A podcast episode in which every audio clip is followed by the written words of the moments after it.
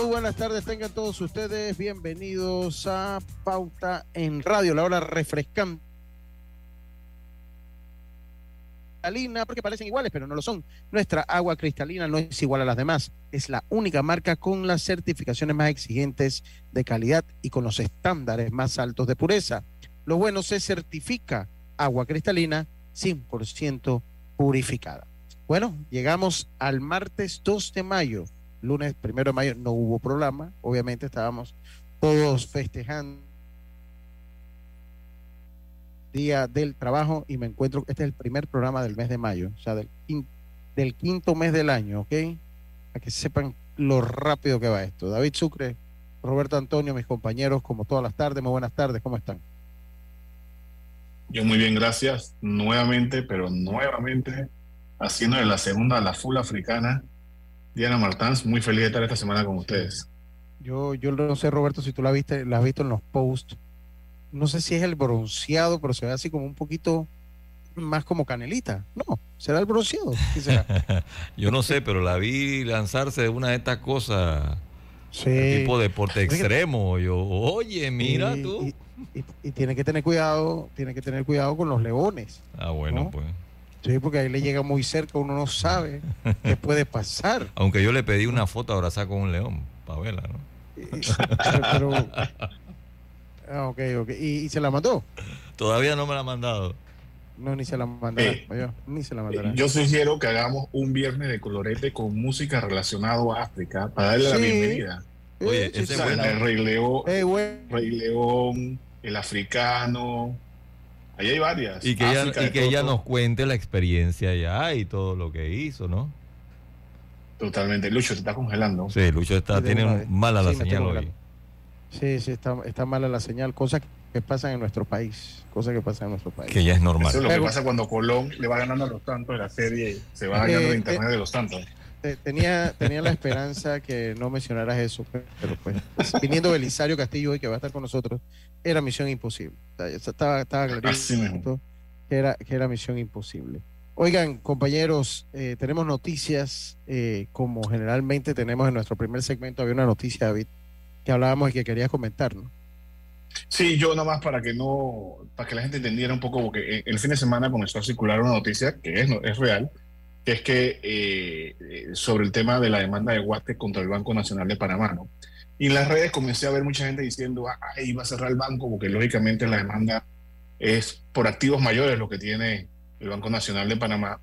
Eh, pero al final, eh, lo que quiero que la gente entienda nada más es que no es que el Banco Nacional de Panamá ya perdió la demanda. Lo único es que la Corte decidió admitir la demanda después de varios recursos que, que que se interpusieron, sobre todo buscando que no fuera por la vía administrativa, sino que fuera por la civil. Al final, la Corte eh, se pronunció y dijo que podía ir por la eh, por el giro administrativo, ¿no? Eh, y eso, no quiero entrar a esos detalles porque eso ya es mucho, solo nada más que no es que el banco perdió, sino que la demanda se admitió. Y falta mucho todavía aquí por ver. Ni, ni, que tampoco el monto que uno reclama es el monto que, por el que va a fallar, ¿no? Te hago una pregunta, David. Eh, ¿De cuánto estamos hablando generalmente eh, eh, en un proceso de, en tiempo, en un proceso como este? y lo otro es, ¿por qué, ¿por qué, esto se va directo a la, a la Corte Suprema, David? Ok, la primera es, puede tomar muchísimos años, más de 10 años, y te voy a tomar, por ejemplo, que no tiene nada que ver, pero nada como, por ejemplo, la del eh, la del toro contra la prensa. Esa empezó en el 2012, si mal no me equivoco, y todavía no entra, apenas va a entrar en proceso de pruebas. Así que imagínate lo que puede tomar eh, ese tipo de demandas. Eh, ¿Por qué, por qué, por qué el tema de, de, por qué se fue por la vía administrativa?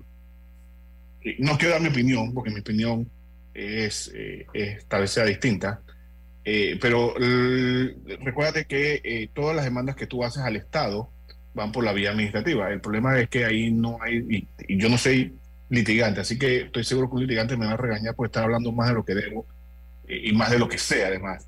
Pero por allá no hay temas de, eh, eh, de apelación y ese tipo de cosas, sino que lo que se falla ya es lo que se falla. Mientras que si fuera por la vía civil, si hay apelación y casación, ¿no? Lo que pasa es que las demandas del Estado sí, tú las haces por la vía administrativa, pero el Banco Nacional de Panamá, igual que los demás bancos que son del Estado, en su haber, y esta es mi opinión muy personal, en su haber comercial, no debe ir por el lado administrativo, sino que debe ir por el lado civil. Por ejemplo, si, si el banco te dio una hipoteca y tú quieres demandar o, o, te hizo un cobro indebido a través por un pagaré o algo, tú no vas por la vía administrativa, tú vas como si fueras contra un banco, porque está en sus funciones de banco, y vas por la vía civil, o eso sería, en mi concepto, lo correcto. Aquí nada más, y, porque no quiero confundir, lo, nada más quería realmente dejar plasmado y para que no existía ese miedo en la comunidad de que el Banco Nacional tenía ya que pagar este monto que es de 1.268.7 millones, o sea, es bastante plata la que estamos hablando, no es que tiene que pagar el banco, el banco en este momento ni nada por el estilo, sino que se admitió una demanda por ese monto nada más. Eso da para un programa, ¿eh? por cierto. Sí, sí. Me imagino, me imagino que sí, esto, esto, esto es bueno saberlo, mm, David. Eh, eh, y bueno, ya lo sabe, no tiene que correr a sacar ningún depósito ni nada. Esto es un proceso que apenas empieza. Y que pues esto es un... Por eso yo preguntaba los años, ¿no? Porque aquí... aquí Fatal el internet de Lucho hoy. Sí, la verdad que sí. No, bueno, nada más, yo creo que lo que quería decir Lucho es que precisamente no salgan corriendo a, a, sacar su ahorro, porque para nada, que todavía hay mucho, mucho, mucho que recorrer y, y este es un caso que puede ser y va a ser bastante largo. Eh, dicho lo anterior, y, sorry Lucho, te, te, te las palabras, ya vi que volviste, pero si quieres pasamos a otra noticia, no, no sé. No, no, yo digo, yo digo, vamos a irnos al cambio para ver si puedo solucionar un poquito lo del internet eh, compañeros, vamos, vamos a irnos al cambio, lo adelantamos un poquito y enseguida estamos de vuelta con más. Esto es Pauta en Radio. Pauta en Radio. ¿Sabías que descargando el app Ismóvil de Internacional de Seguros, ahora puedes realizar tus pagos en línea? Así es, descárgala y descubre todos los beneficios que tenemos para ti. Is a la vida Internacional de Seguros, regulado y supervisado por la Superintendencia de Seguros y Reaseguros de Panamá. En la vida hay momentos en que todos vamos a necesitar de un apoyo adicional. Para cualquier situación, hay formas de hacer más cómodo y placentero nuestro diario vivir.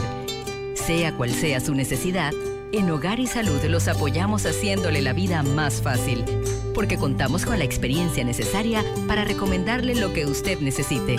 Recuerde, Hogar y Salud les hace la vida más fácil. Atención, amigos de Veraguas, ya abrimos nuestra nueva sucursal en Boulevard Santiago. Estamos abiertos en todas nuestras sucursales del país y le hacemos su entrega de forma gratuita en Panamá Centro. Para mayor información, puede consultar en Instagram y Facebook. El gobierno nacional mantiene una política de contacto permanente con las comunidades, atendiendo a la gente, principalmente a los más necesitados, brindando soluciones concretas y llevando esperanza para todos. Esta semana realizamos nuestra gira de trabajo número 134 en Isla Colón, provincia de Bocas del Toro. Con esta ya son 636 actividades en 45 meses de administración. Como un logro histórico, Isla Colón queda integrada al sistema eléctrico nacional mediante un cable submarino. La inversión de 30 millones de dólares realizada por Naturgy impactará la vida de más de 6.000 residentes. Entregamos la urbanización Isla Colón, un proyecto de 486 viviendas de interés social con una inversión de 24 millones 614 mil 458 balboas que mejora la calidad de vida de más de 1.700 panameños. En total, cinco instituciones entregaron beneficios, sumando una inversión de 25 millones 743 mil 208 balboas. Demasiado, demasiado contento y muy agradecido con el señor presidente Laurentino Nito Cortizo. Muy agradecida y me siento muy bendecida de ser una de las beneficiarias de ese proyecto. El proyecto habitacional de Isla Colón es la oportunidad de una nueva vida para las familias de bajos ingresos que vivían en condiciones inadecuadas. Panamá sigue creciendo. Katy, hola, ¿cómo estás? Natalia, amiga, qué sorpresa. ¿Y eso que estás en Panamá? ¿Cómo así si no me he ido? Pero siempre veo tus fotos con los niños y tu esposo en un apartamento espectacular de otro país. En el sauna, en el jacuzzi. ¿Dónde es para visitarte? ¿Miami? ¿Dubai? Ay, amiga, eso es aquí. Y no hay nada que envidiarle a ningún Dubai. Tu nuevo hogar en Riviera del Golf va a estar fuera de este mundo. Un proyecto en Coco del Mar con la más alta calidad y acabados superiores, de 183 a 250 metros cuadrados.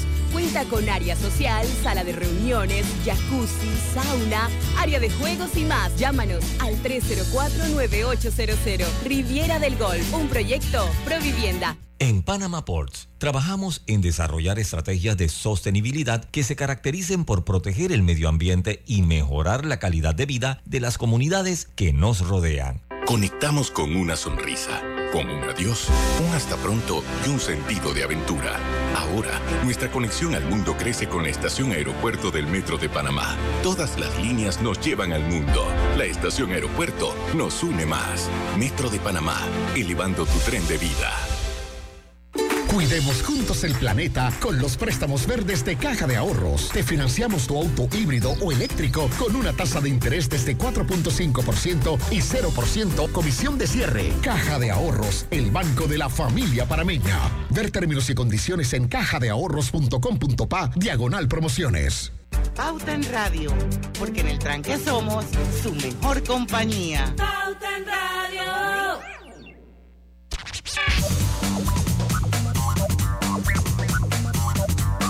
Y estamos de vuelta con más. Acá en Pauta en Radio, eh, les pido disculpas a mis amigos eh, que no pueden ver. Yo entiendo que puede haber nostalgia a mis amigos del Facebook por no poder ver mi rostro, pero lastimosamente estamos confrontando problemas con el Internet, así que para... ¿Por qué se ríe Roberto? o sea, para... ¿Qué pasó? Qué bárbaro. ¿ah? Eh, y la única guapa es pues para nosotros no. Maximizar, eh, el internet de su vida, eh, pues vamos, para que vea que los datos vamos a, a pagar a, a ver si, si con el audio lo puede manejar la red. Tenemos a Belisario Castillo, mi amigo Belisario. Eh, hoy eh, contento de estar aquí, por un lado un poco tenso. Ya se nos fue Lucho. Buenas tardes. No, primeramente, muchas gracias por la invitación, Lucho. 5 y 15 de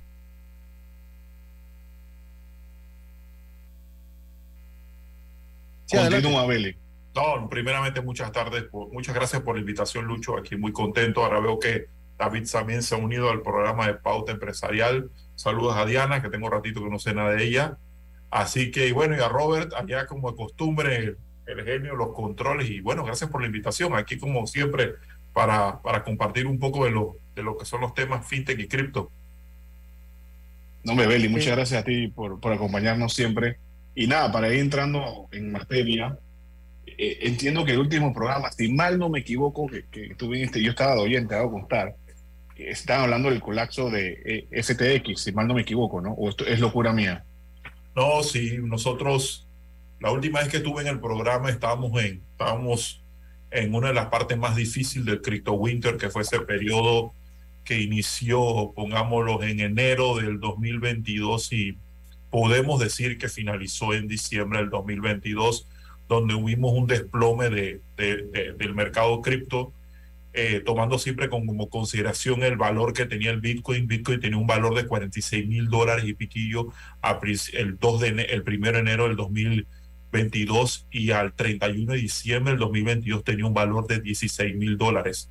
El mercado cripto se, con- se contrayó en casi 843 millones de dólares, es decir, dejó de crecer el mercado. Pasamos de 2.1 de 2.300 billones de dólares a 1.400 billones de dólares del, primero de, enero del, 2000, del 2022 al ponerlo el 15 de abril del 2023. Es decir, que fue un, fue un año difícil, por eso se decía que estábamos en completamente un crypto winter que generó, que, que generó entre, entre varias cosas la caída de FTX, la caída de Silvergate Bank, eh, la caída de Celsius, la caída de Terra Luna, eh, y otros, la carrera de Three Arrow Capitals, que era un private fund muy, muy famoso. O sea, fueron varias empresas dentro del sector que cayeron por razón de, bueno, un año pésimo en materia de criptomonedas.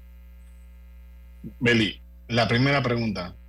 ¿En cuánto está el cripto hoy? El cripto no, porque no te voy a decir todas las monedas, pero ¿en cuánto está el Bitcoin, por ejemplo? al final uno siempre utiliza el Bitcoin de referencia para el mercado. Ahora mismo el Bitcoin el día de hoy está a 28.483 con 10. Es decir, o sea que, está recuperándose. Se ha recuperado bastante. Eh, la recuperación puede ser varias cosas. ¿Qué es lo que yo veo de acuerdo a observar el sistema? Bitcoin comenzó a recuperarse cuando Credit Suisse comenzó a estar en problemas unos días antes. Yo siento que al final muchas personas buscan el Bitcoin como un activo de resguardo, es decir, cuando sienten de que el sector financiero tradicional existe, estamos hablando de uno de los bancos más importantes de, Suiza, existe un problema, un, problema de, liquidez, muchas personas se van a las cripto. Yo creo que ante la inflación que, que existe ahora mismo, eh, ante lo que pasó en Credit Suisse, la guerra no finaliza, la guerra continúa, perdón, en, en Ucrania. Todo eso genera mayor inflación. Estamos viendo un nivel de inflación muy alto en Estados Unidos, que al final en el momento sigue siendo la economía principal. Entonces yo creo que muchas personas entonces, ¿qué hacen? Bueno, me voy a Bitcoin porque siento con un resguardo. Y así lo, y, y, y eso solamente por, el, por, por la mera observación de su valor. Su valor, si observamos su valor, Hace un par de meses estaba en enero, estaba en 16 mil dólares, hoy está en 28 mil dólares y tiene, subió hasta 30, pero ha estado en ese rango de 28, 30 de manera continua por, por varias semanas. Entonces, ¿esto qué quiere decir? Esto quiere decir que los indicadores del sector cripto, que hay una mejora si nosotros comparamos con el año anterior, donde creo que también viene una purga necesaria, difícil a veces de asimilar, donde los, donde los proyectos que existían, muchos malos que no tenían ningún tipo de, de futuro, cuando tú sabes, todo, si, si, una, si, si, los grandes les da un resfriado, a estos señores le da una neumonía y lo que, lo que generó fue que muchos de estos proyectos salieran del mercado porque al final no tenían los fundamentos comerciales eh, para sustentar su negocio en el tiempo. Claro. Este, ¿y, cómo ves el mercado cripto este 2023?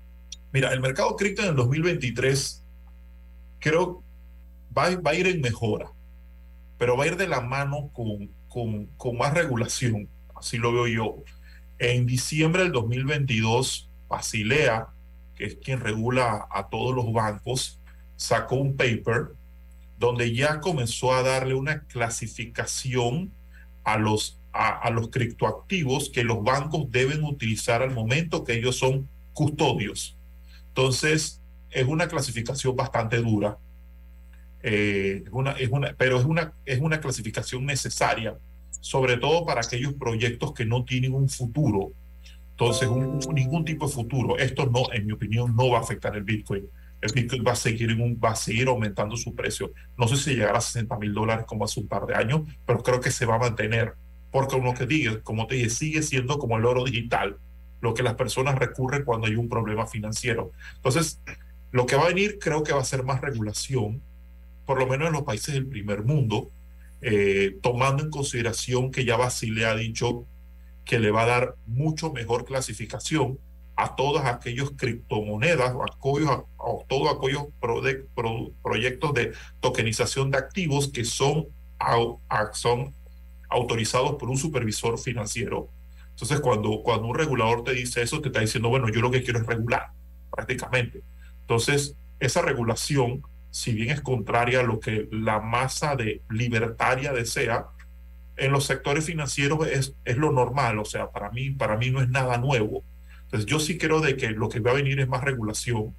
He visto algunos países que han sacado normas muy interesantes Lamentablemente nosotros aquí en Panamá mandamos la, la, la, ley Bitcoin al sueño lo justo a la Corte Suprema de Justicia, porque bueno, yo me imagino que ahora mismo como ahora tenemos un, un programa de, tú sabes, un programa espacial hacia la Luna, es más importante que generemos inclusión financiera a través de, de herramientas como las, cripto, como las criptomonedas. Entonces, eh, otros países sí se están preparando, sí, sí, sí están haciendo revisiones normativas que son importantes. Nosotros no, lamentablemente, nosotros estamos muy lejos de ese punto. Y eso al final del camino, si me hablas de Panamá, va a influir eh, negativamente en nuestro índice de competitividad en una jurisdicción de, de competitividad para que otras personas deseen invertir desde Panamá que lamentablemente es lo que sí, que, que, es lamentable para nuestra economía, porque siempre es lo que hemos hecho. Entonces, el primer punto que yo veo es eso, el primer punto que creo que el sector cripto va a estar más regulado, los productos cripto, el Bitcoin, yo no sé sinceramente cómo lo tratan de regular, al final es, es como tratar de regular el oro, o sea, es, un activo digital, pero los productos cripto sí van a estar más regulados, ese es el primer, ese, reitero, es el primer punto que yo veo. El segundo punto que yo veo tiene, tiene que ver sobre todo con la realidad, si queremos verlo ya más regional, la realidad latinoamericana, que yo sí creo que ante estructuras como las que tenemos en América Latina, donde tenemos una bancarización que siempre lo digo el 50%, se va a utilizar más este tipo de herramientas. ¿Para qué? Para que las personas tengan otra opción, porque lamentablemente no todas las personas van a tener opción para abrir una cuenta eh, para estar en el sector financiero tradicional. Entonces tú vas a ver a muchas personas que yo creo que dentro de América Latina van a seguir utilizando con mayor, eh, no voy decir libertad, sino con, con, con mayor habitualidad este tipo de herramientas en busca de algún mejor rendimiento que lo que les ofrecen el resto de la industria. Yo tengo una pregunta, ¿me escuchan compañeros? Perfecto. Sí, te escuchamos bien. Sí. Sí, mira, yo, tengo una pregunta, Belisario. De esos momentos de zozobra que vivió el mundo cripto con, con todo lo que se dio hace algunos meses, ¿tú crees que la recuperación ha sido, eh, ha sido de repente, ¿cómo te digo, lo, rápido que ustedes pensaban que se iba a dar la recuperación, Belisario? Yo creo que la recuperación ha sido más rápido de lo que yo, de lo que yo esperaba yo soy bastante pesimista a veces en materia, en materia, en, materia económica. Eh, yo pensé que la recuperación ser mucho más lenta. Yo no pensé que en, en, un periodo de cuatro meses el Bitcoin iba a tener una recuperación de 12 mil dólares de su valor. Es muy bueno. Entonces, eh, creo, por, por, qué lo, ¿por qué creo que se está dando? Por la confianza. Al final del camino, eso es lo que el sector financiero tradicional no entiende. Todo en este, todo, todo en cualquier industria, lo más importante es la confianza. Hoy tenemos un banco que es el First Republic Bank, que porque no confiaron en él, le sacaron 100 millones de dólares en depósito, confundiéndole con Silicon Valley Bank. Eso fue lo que le pasó a ellos. O sea, ellos ahora mismo lo intervinieron y el banco está desapareciendo porque no tenían confianza en él. ¿Por qué la gente confía en el Bitcoin? Porque, bueno, piensan de que, de que es un activo digital que, que, es inclusivo, que es completamente descentralizado, que, que, que, que es de conformidad con parámetros matemáticos, de que no existe atrás un banco, un banco central aplicándole una política monetaria. Entonces, esa confianza yo creo que se traduce en una mejora de la industria. Entonces, yo sí creo, Lucho, de que, de, que, de que sí, yo creo que ha mejorado, debe de mejorar un poco más. Eh, también porque apenas mejora Bitcoin, mejora Ethereum. Y Ethereum es el petróleo. O sea, siempre lo he dicho, eh, el oro de, de las criptos es el, es el, Bitcoin, el petróleo de las criptos Ethereum, porque es la herramienta, la blockchain que de mayor uso, de mayor seguridad, siempre hay nuevas, pero no pueden igualarla a ella. Porque también mejora en el tiempo, porque decir le pertenece a una fundación. Entonces sí, yo sí creo que va a haber una mejora. Yo creo que la mejora es consona con la confianza que hay en el Bitcoin. O sea, aunque, aunque tú escuches economistas, escuches fondos, escuches reguladores que digan, bueno, nosotros no, estamos, no nos gusta, eh, estamos en contra de él, lo queremos censurar, lo queremos regular, al final hay una, hay una población en la cual yo me incluyo que confía en el Bitcoin. Y esa confianza es lo que le da valor a una criptomoneda. Ah, que ya tienen blockchain, ya la blockchain pasó. Listo. Que ahora puede hacer transacciones más largas, la Internet puede hacer transacciones más rápidas, perfecto.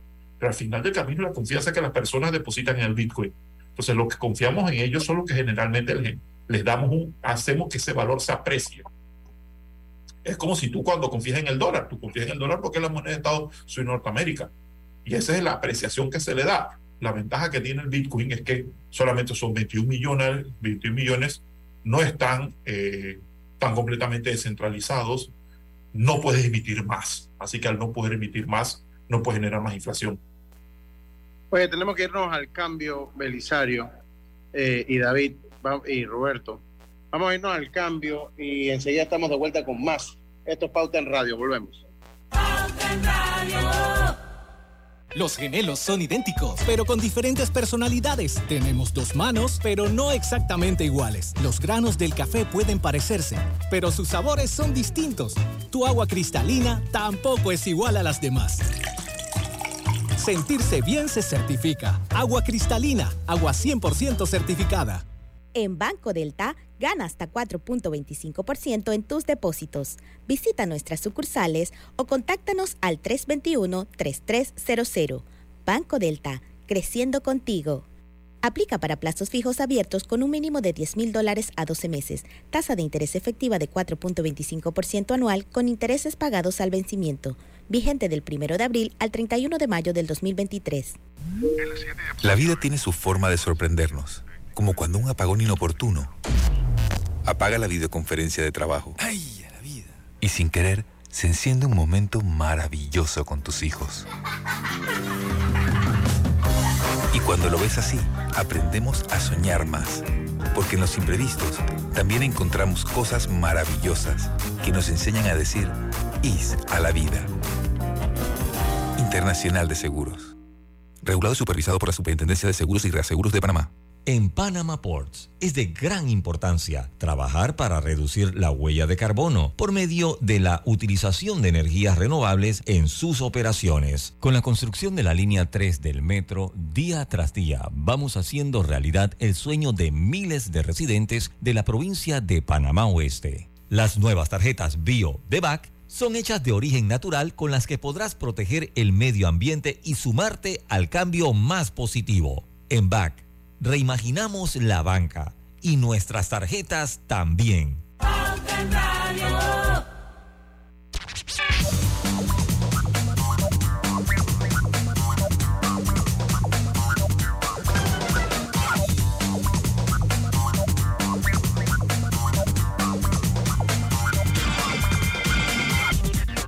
Y estamos de vuelta, estamos de vuelta con más acá en Pauta en Radio. Tenemos a Belisario Castillo hoy, eh, abogado fintech, abogado fintech. Tenemos a Belisario Castillo.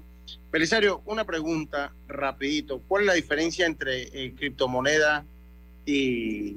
A ver, se me fue aquí la pregunta.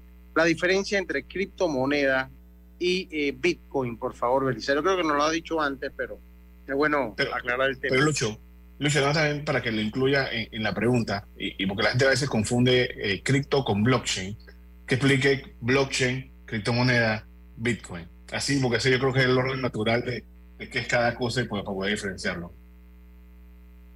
Ok, miren, blockchain es, vamos a ponerlo así, blockchain es la tecnología a través de la cual las criptomonedas y los tokens eh, circulan. en una autopista donde hay varios tipos de, criptomonedas y varios tipos de, tokens circulando.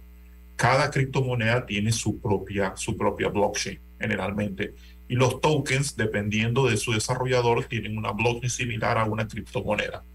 Entonces, eh, ¿qué son las criptomonedas? Las criptomonedas son activos digitales. Activos digitales que tienen representación en sí mismo. Ahí entonces hablamos que es un tokens un token es un activo digital que representa otra cosa. Por poner el ejemplo, una criptomoneda sería el dólar y un token sería el balboa. ¿Por qué? Porque el, el balboa representa al dólar y el dólar es el que tiene valor. Entonces así es fácil entender lo que es una criptomoneda y lo que es un token.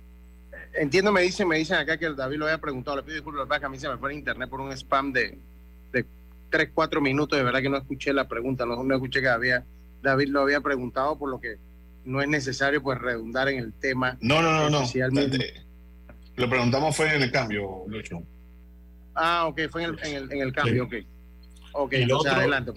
Y lo otro que es el Bitcoin, bueno, el Bitcoin fue la primera criptomoneda creada tuvo su primera blockchain, que es a través de la cual ella, la cual ella transa, por poner un ejemplo. Entonces, esa es la primera criptomoneda, es el Bitcoin. Hay otros tipos de criptomonedas y otros tipos de, de, de, otros tipos de tokens diferentes al Bitcoin, pero el Bitcoin fue el primero. Fue el que creó el Internet de las cosas. Fue el que dio la facilidad de poder transferirte a ti un activo digital y no la copia de un activo digital a través de su blockchain.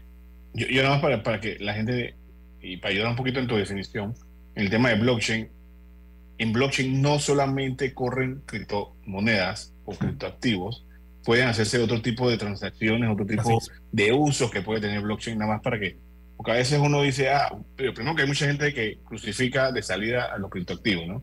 También eso, yo entiendo que tenga su, su, su gente que no les guste, pero además castigan al blockchain por eso. Eh, entonces, no, yo creo que el blockchain tiene muchísimas más Totalmente. utilizaciones más allá de- del tema de, de cómo guardar evidencia, puede servir de registro público, ojalá algún día lleguemos hasta allá, etcétera, etcétera, o las como una notaría, porque puedes llevar el registro eh, en orden, ¿no? Y, Y lo y que pasa es que la tecnología blockchain te da la capacidad de poder generar bloques de información, bloques que para poder modificarlos, para poder hackearlo, necesitas hackear el 51% de una blockchain que es completamente descentralizada. ¿para qué se utiliza? Además del sector financiero, que es el que yo manejo, hay otros sectores. El sector problemas para trazabilidad eh, se puede utilizar en el, tanto en el sector agropecuario como en el sector agrícola.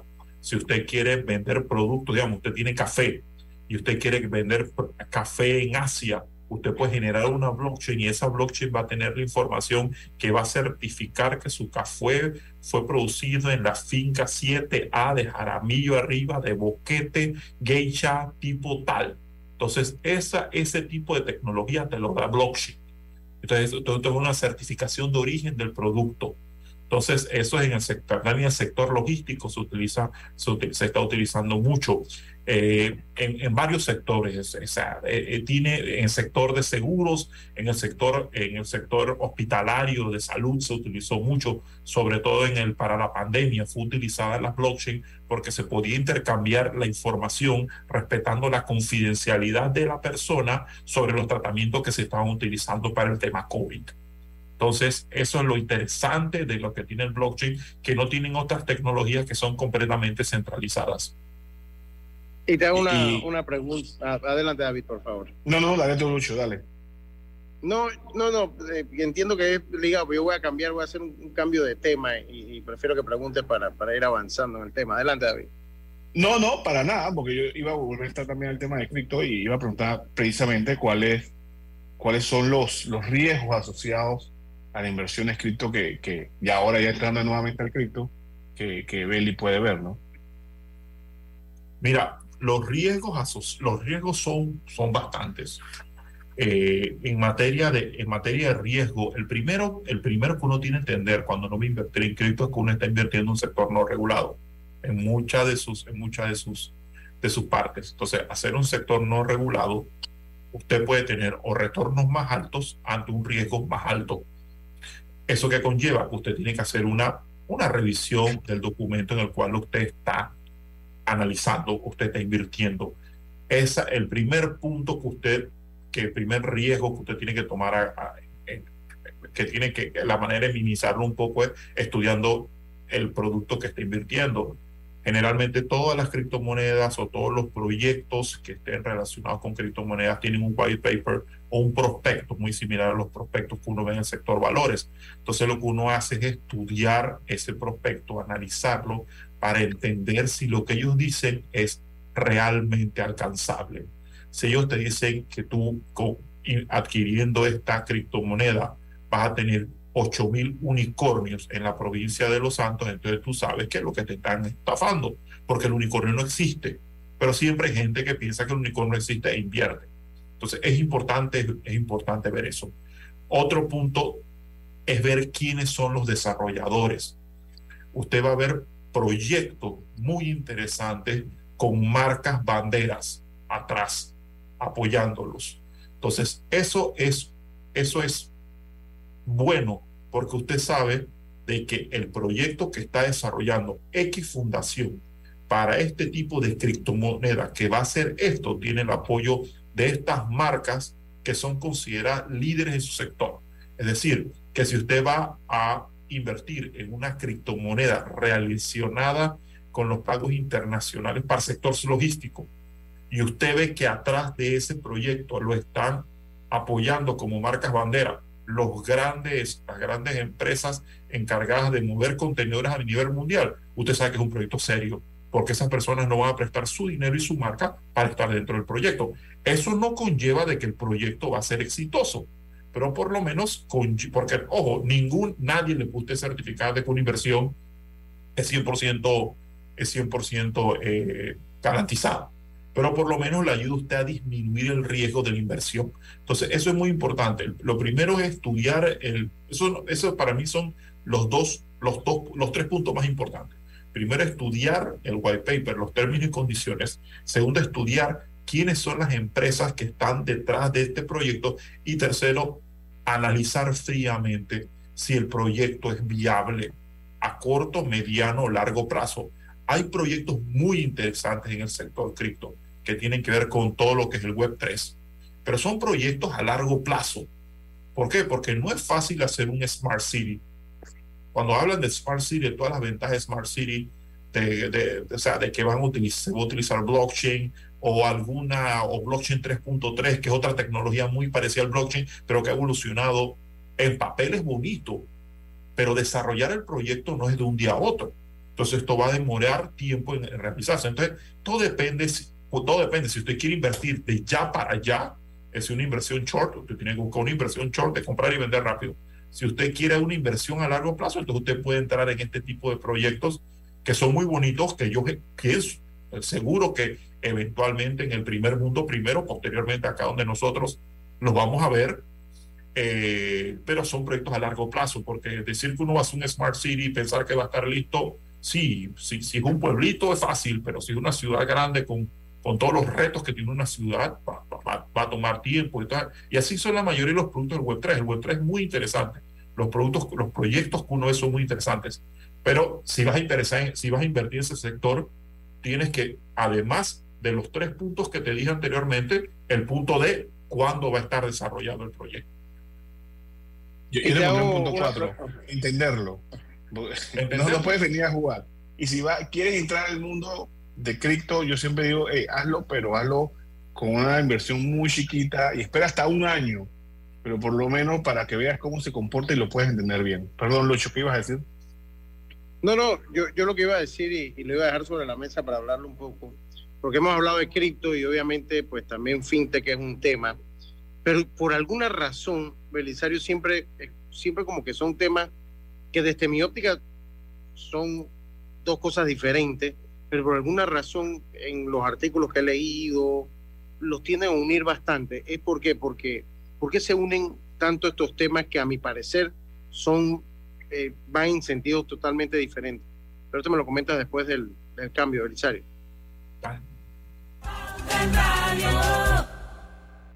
Cuidemos juntos el planeta con los préstamos verdes de Caja de Ahorros. Te financiamos tu auto híbrido o eléctrico con una tasa de interés desde 4.5% y 0% comisión de cierre. Caja de Ahorros, el banco de la familia parameña. Ver términos y condiciones en cajadeahorros.com.pa, diagonal promociones. La vida tiene su forma de sorprendernos. Como cuando te encuentras en un tranque pesado y lo que parece tiempo perdido es todo menos eso. Escuchar un podcast. Si quieres tener éxito en la vida, aprender un nuevo idioma. Informarte de lo que pasa en el mundo. Vamos a comenzar con las noticias, la primera que tiene que ver con... Porque en los imprevistos también encontramos cosas maravillosas que nos hacen ver hacia adelante y decir IS a la vida. Internacional de Seguros regulado y supervisado por la Superintendencia de Seguros y Reaseguros de Panamá. En el Metro de Panamá nos mueve crear un mejor futuro. ¿Sabías que con la estación Aeropuerto en Tocumen facilitaremos la movilidad a diferentes destinos? Además, con la construcción de la línea 3 a Panamá Oeste, movilizaremos a más de 160 mil pasajeros diariamente. Metro de Panamá, elevando tu tren de vida.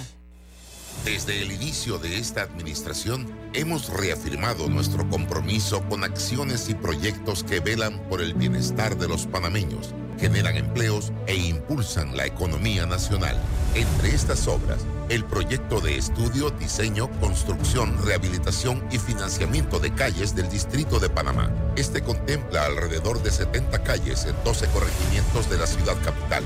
Parque Lefebvre, Guandías, Tocumen, Pedregal, Mañanitas, Ancón, Betania, Alcalde Díaz, Caledonia y Santa Ana, Bellavista y San Francisco. Además, realizando trabajos nocturnos de rehabilitación de la vía Justo Arosemena y en la avenida Balboa, una obra que abarca 65 kilómetros de longitud aproximadamente. Seguimos haciendo más cada día, llevando progreso y bienestar para todos. Panamá sigue creciendo.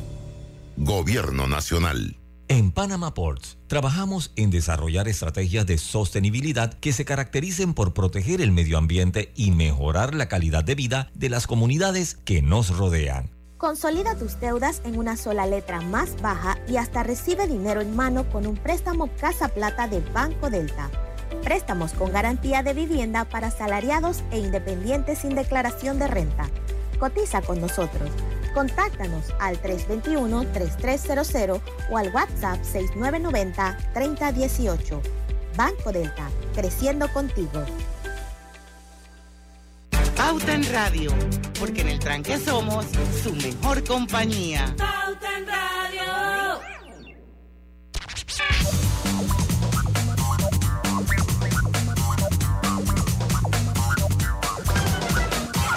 Y estamos de vuelta con más acá en Pauta en Radio. Eh, eh, Belisario, eh, esto es un tema que David lo maneja, pues creo que David le gusta mucho y le apasiona mucho este tema. Yo hablaba que dentro de las diferencias que las conozco y sé que FinTech es un tema muy diferente a criptomonedas, porque FinTech son, FinTech son iniciativas, hemos tenido programas de FinTech aquí contigo, son iniciativas financieras que buscan agilizar procesos, bueno, así lo entiendo yo, ¿no? Y, y hablábamos la de la de Chandy era que cuanto app eh, llegamos a hablar de PayPal llegamos a hablar de, de Yapi en su momento de Págalo Fácil eh, Tigo Money en otros países, por ejemplo, que no es eh, mira que no es banca, es que ya se cada uno que no fue de banca. Tigo Móvil en otros países no es de la banca, pero es, un- es una fintech al final del día, ¿no? Porque ayuda en temas financieros. Sí. Pero Pero, bueno, por alguna razón, pues la, la, la persona, y esto a, a modo de docencia, o sea, para que la gente sepa, uno, que no es lo mismo, porque como que lo- generalmente las personas que hablan de fintech, generalmente también hablan de criptomonedas. Lo he visto yo, por lo menos, en, en una investigación sencilla. No todo mundo, seguro. Pero más que todo a nivel de docencia, para que la gente sepa, o sea, criptomonedas son, son Sí, inversiones y... Es, es un tema, es un tema interesante porque son dos, son dos tendencias completamente opuestas. Como se dice fintech, fintech es tecnología financiera, tecnología aplicada al sector financiero tradicional. Las fintech lo que buscan es darte la experiencia fintech, que es una experiencia muy superior en el onboarding, en todo, a la, a la experiencia que tú tienes en el sector financiero tradicional. Por eso es que muchas fintech trabajan de la mano con el sector financiero tradicional. ¿Por qué? Porque ellos lo que buscan es hacer más rápido y mejor y más eficiente lo que hace el sector financiero tradicional. Entonces tú vas a ver que son programas, vas a ver que son propuestas de negocio muy similares al sector financiero tradicional, que tienen sus ventajas y que deben de ser desarrolladas en cualquier economía de servicio, porque al final lo que uno busca es una mejor experiencia para el cliente, que es lo más importante de la relación. Después está el sector cripto. Sector cripto es un sector que nace libertariamente, un sector completamente descentralizado. ¿Qué significa centralizado? Las, la, la fintech y el sector financiero tradicional lo hacen todo a través de ellas mismas. Es decir, ellas ponen el servicio, ellas ponen la estructura, ellas ponen la tecnología. Es su tecnología en la cual tú estás trabajando. El tema cripto es la tecnología de todos en la que tú estás trabajando. Por eso es que uno dice que es tecnología descentralizada. ¿Por qué? Porque es un open source. Cualquiera persona puede usar esta tecnología y crear el producto que quiera sin utilizar personal, porque nosotros lo que queremos aquí es smart contract que se encarguen de hacer, hacer todas las funciones para que cuando el sector financiero está, está dormido, porque el primero de mayo era libre, nosotros podamos trabajar porque las criptos nunca duermen. Entonces, te vas al otro lado, te vas al lado descentralizado, te vas al lado completamente automatizado, te vas al lado donde tú eres, por ponerlo así, tu propio banco, tú eres tu propia fintech y tú realizas el servicio a través de una tecnología que te están ofreciendo para hacerla. Entonces son dos conceptos completamente diferentes, pero son dos conceptos que al final van a tener dentro del mundo un grupo de personas que le va a gustar más. Hay una persona que para, para, muchas personas es inconcebible que tú eres el responsable de custodiar tus propios dineros. Yo tengo que saberme 12 palabras y tengo que tener esto escrito en un papel y si se me pierde yo no puedo agarrar y llamar a un banco, por poner un ejemplo, y decir ayúdenme, porque no, no hay teléfono para llamar. Entonces, y otras personas que dicen lo contrario, ¿por qué me lo tiene que custodiar un tercero si es mi plata? Entonces, tú vas a ver dos conceptos completamente diferentes, pero que al final tienen, una, tienen, tienen un fin común, que es que las personas que crean en ese tipo de tecnología se sientan cómodos con el producto o el servicio que están recibiendo. Ok, estamos claritos. Hay, hay personas que creen guardar la plata debajo del colchón, otros que creen llevarla al banco, más o menos lo mismo, solo que acá es con tecnología. Sí. Acá el colchón es más seguro. Tiene más seguridad el colchón. Dependiendo de dónde está el colchón, David. Dependiendo de dónde está el bueno, yo, estoy hablando de la cripto, ¿no? Pero bueno. Yo no sé eh, eh, si tienes alguna pregunta más, eh, David, para ir pues finalizando. Ah, no sé si Belisario quiere agregar algo más en la entrevista. Yo puedo hablar de cripto todo el día, ese es el problema. Sí, bueno, no. no sé si Belisario tiene algo más, más que te gustaría hablar, pues o, nos vamos, o vamos a hacer algo, vamos a ir al cambio eh, y enseguida estamos de vuelta con más. Esto es Pauta en Radio, volvemos. Pauta en Radio. En Banco Delta, gana hasta 4.25% en tus depósitos. Visita nuestras sucursales o contáctanos al 321-3300. Banco Delta, creciendo contigo. Aplica para plazos fijos abiertos con un mínimo de 10 mil dólares a 12 meses, tasa de interés efectiva de 4.25% anual con intereses pagados al vencimiento, vigente del 1 de abril al 31 de mayo del 2023. ¿Sabías que, descargando el app IsMóvil de Internacional de Seguros, ahora puedes realizar tus pagos en línea? Así es, descárgala y descubre todos los beneficios que tenemos para ti. Is a la vida Internacional de Seguros, regulado y supervisado por la Superintendencia de Seguros y Reaseguros de Panamá. ¿Les suena esto? Ofertas, pedidos, facturas, órdenes de compra, entrega, contratos, recibos, etc. Los documentos importantes están ahí, en algún lugar. Ojalá supiera dónde y cómo encontrarlos cuando realmente los necesita, sin perder tiempo.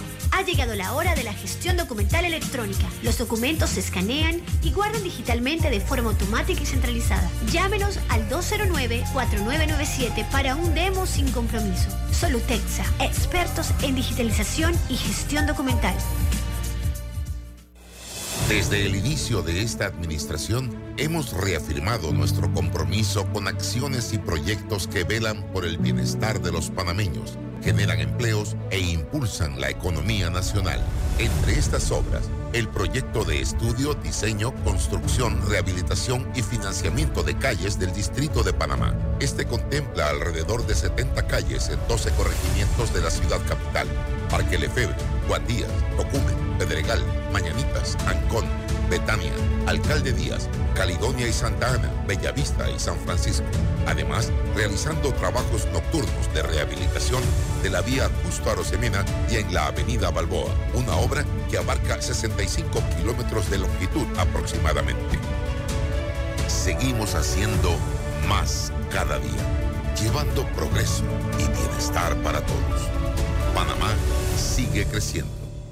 Gobierno Nacional. Lo más importante es llegar a nuevos destinos. Y con Bacredomatic puedes lograrlo. Adquiere tu tarjeta Connect Miles y recibe 2.500 millas adicionales para llegar a tu próximo destino hasta el 30 de abril. Prepárate para viajar. Bacredomatic.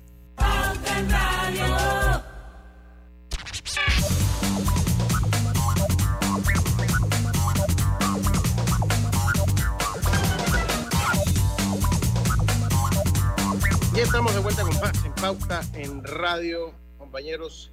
David, había un punto interesante que queríamos tocar para ir- irle dando curso final a la entrevista. David, adelante. Nada, a nosotros nos gusta siempre terminar este programa con algo positivo, así que Beli, eh, si nos explicas cuáles pueden, qué impacto positivo eh, pueden traer las criptos eh, en, la- en temas de inclusión financiera. Mira, para mí, una, una de las razones que yo comencé a estudiar este tema es por, por inclusión financiera. Eh, yo creo que, como le está, bueno, parafraseando lo que dije hace, hace un minuto, nosotros tenemos un sector financiero apoyado un sector fin- fintech que ha generado inclusión financiera, pero tenemos otro porcentaje de la, de la sociedad que no ha sido incluida financieramente. Pensar que utilizando un solo modelo de negocio o un solo tipo de negocio vamos a incluir ese resto de, de 50% de latinoamericanos que no están dentro de, dentro de las economías formales sería un grave error. Creo que sería bastante, creo que es, no, no, no, creo que es un error. Entonces, yo creo que a través de las cripto, a través de los productos que ellos ofrecen descentralizados de otro tipo, utilizándolos, generamos mayor inclusión financiera. ¿Por qué? Como les dije, el onboarding del sector cripto ha mejorado mucho, ya tiene debida diligencia, es mucho más amigable, mucho más rápido que el onboarding en, otra, en otras áreas del sector financiero tradicional. Eso hace que más personas tengan acceso de una manera más rápida. Si uno ve, si uno ve el ejemplo El Salvador, Salvador ha tenido, ha aumentado su inclusión financiera porque ya no solamente es utilizar el canal financiero tradicional, sino que las personas que tienen un wallet están incluyéndose financieramente en el momento que están utilizando el Bitcoin. Entonces, eso, eso es lo que uno tiene que ver como administrador de un, de, de un, de un país, de un territorio. Entonces, otro es los costos son mucho más bajos. Tú te has dado cuenta, David, los costos siguen aumentando en, en los sectores financieros. ¿Y por qué aumenta el costo? Porque hay más regulación y la regulación genera que tengas que tener más personas. Y son personas que están en la parte atrás del negocio, no son las personas que están buscando el negocio. Entonces eso genera que el costo suba. Como en el sector cripto, la mayoría es completamente descentralizado, uno utiliza mucho smart contract, utiliza mucha tecnología, el costo es menor. Entonces eso hace que las personas, si las personas les gusta utilizar este tipo de, de este tipo de, de, de, oferta económica porque los costos son más reducidos. La seguridad también es importante. Eh, nosotros en el siglo XXI cambiamos completamente de delitos, de, aunque todavía hay delitos que te llegan, tú sabes, el vaquero a robarte el banco, es, esos delitos poco a poco han ido disminuyendo, los delitos ahora son delitos, sirve delitos. Entonces, eh, las, las propias blockchain, por su estructura descentralizada, son más eficientes en contra del ciberdelito que una estructura centralizada. El problema que tienen las blockchain es que para que no te ataquen tienes que tener muy buenos smart contracts, porque generalmente los puntos de vulnerabilidad en una blockchain son los smart contracts, pero le dan mucho más seguridad a las personas. Y lo otro es innovación, o sea, todo esto al final se transforma en innovación y vas a tener más personas utilizándolo. Yo recuerdo, y, y te pongo un ejemplo, yo recuerdo cuando tú y yo comenzamos de abogados, para el inicio de los 2000. ¿Te recuerdas que muy, sí, muy pocas personas utilizaban tarjeta clave? Es más, yo recuerdo de empresas cuyos sindicatos presentaron demandas en contra de esta empresa porque pagaban a través de, de, de tarjeta clave y decían, el panameño no puso tarjeta clave. Ya tarjeta clave es parte del día a día de nosotros. Entonces, lo mismo, quizás en 20 años, cuando hablemos de esto, yo te diré, te diré ya que esperemos que un jubilado, te diré ya, ¿te recuerdas hace 20 años cuando conversábamos y decíamos que las cripto eran disruptivas? Bueno, ya no son disruptivas porque es lo que se utiliza diariamente, como otra herramienta claro. más dentro de una economía. Entonces yo sí creo que va a traer inclusión financiera y yo sí creo que es importante utilizarlas, porque al, al utilizarlas, un sector de la sociedad que no le ha llegado el sector financiero tradicional, tiene la oportunidad de ser incluido financieramente. No, no, totalmente. Yo te acuerdo contigo. Roberto, realmente desde el tiempo de la tarjeta pronto. Después llegó la tarjeta clave. Pero está bien. Pronto. Sí. Una era del banco, de los bancos nacionales y otra era de los bancos internacionales. Y al final quedó ganando clave. Era de los bancos locales. Me acuerdo. Historia patria. Oye, se nos fue Lucho Ahí desapareció. viene, ahí viene, ahí viene, ahí viene, ahí viene. Ah. Bueno, por lo menos ahí para. Oye, no, mentira, eh, Beli, la verdad es que muchas gracias por. Contigo siempre es interesante hablar. Muchas gracias. Eh, la verdad es que sí, muchas gracias por venir al programa. Estamos ya a cuatro Eh, minutos de, finalizar. Está despidiendo a Belisario. David. Bueno, y es que ya faltan cuatro minutos y usted se había desaparecido. No, Así no, que que yo el me tomé los controles. No, no, no, ya vi que fue un golpe de estado que me, que me estaban dando. Pero está bien.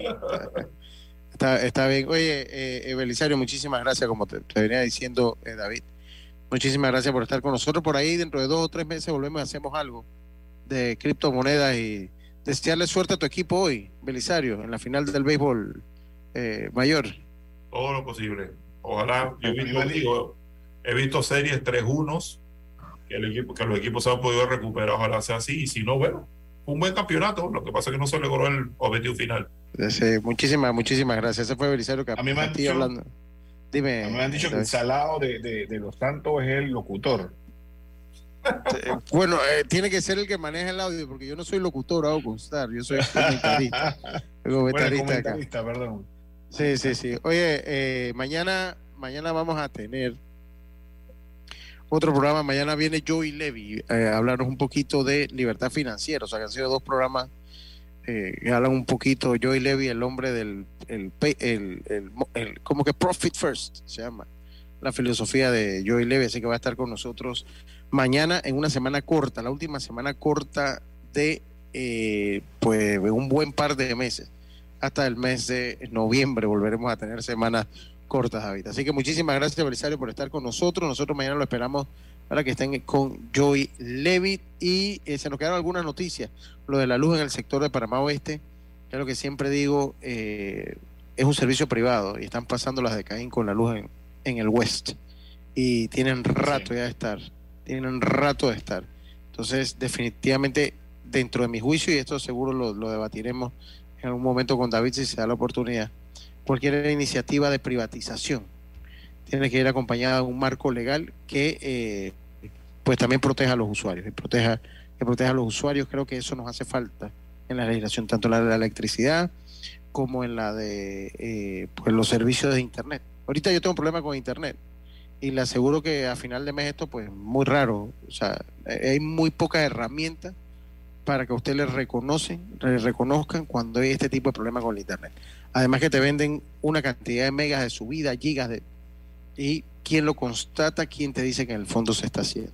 Entonces yo creo que la privatización de algunos servicios es buena siempre y cuando el marco legal que la regule le dé su lugar al usuario, que es el que paga por los servicios.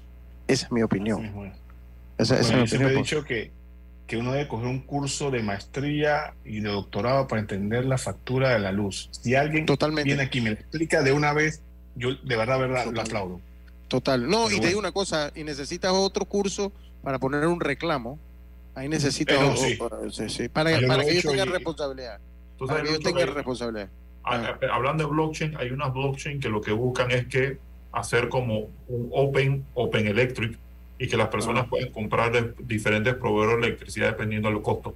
O, o- ojalá sea que ese, ese es el aspecto, eso sería lo ideal para, para que exista una verdadera competencia. Eso es un programa que tenemos que hacer. Oigan, muchísimas gracias a todos por su sintonía. Nosotros mañana volvemos entonces con Joy Levy. Tenga, hoy a las 7 de la noche no es un programa de deporte, pero a las 7 de la noche es la final del béisbol mayor. Los Santos Cocle, el juego 5, si Colón gana, Los Santos Colón, perdón. Si Colón gana, Colón es campeón.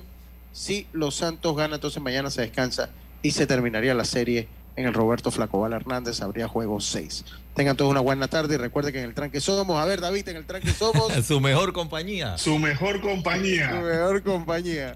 Hasta mañana. Panismo presentó Pauta en Radio. La información y el análisis. En perspectiva. De lunes a viernes, de 7.30 a 8.30 de la mañana. Con Guillermo Antonio Adames Rubén Darío Mur.